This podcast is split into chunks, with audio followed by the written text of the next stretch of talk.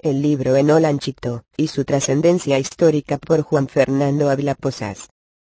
Gracias a la voluntad periodística del investigador inclaudicable de noticias y documentos formales, para la hemerografía Julio César Marín, quien entonces desempeñaba funciones en la plana de redacción de El Agricultor, y visitaba Olanchito en busca de elementos provechosos para conformar su información, fue posible reclutar los primeros libros escritos por hijos de la ciudad cívica, vivos o muertos, y con ellos formar la muestra inicial que una ciudad creativa pudiera mostrar a las restantes del país, como sugerente y motivadora para promover el turismo, y el orgullo excepcional de sus habitantes que en otro tiempo habían observado con elevado grado de recelo la eclosión literaria de sociedades como Comayagua, Copán, El Paraíso y Olancho.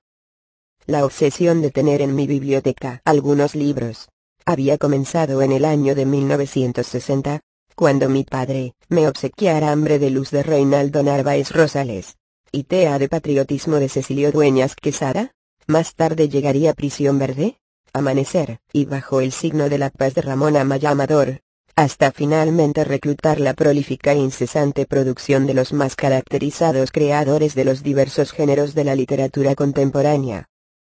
Aquel fue el luminoso principio de un proyecto informal que más tarde, fue tomando características de seriedad, nutriendo mis conocimientos, y fortaleciendo los anaqueles de mi biblioteca, hasta culminar con el proyecto de devolverle al pueblo de Olanchito más de 250 obras, y en cuyo ideal como verdaderos paisanos, involucré a los ingenieros Elvin Ernesto Santos padre e hijo, Alic,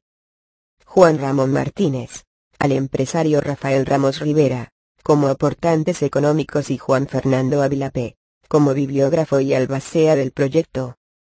A partir del 11 de septiembre de 2010, quedarán definitivamente en sus vitrinas en un salón de la Casa de la Cultura las obras escritas por los Solanchitos, y la galería de retratos configurados a grafito, gracias al talento natural e indiscutible de un joven apasionado de la plástica, como es Olman Jubini García.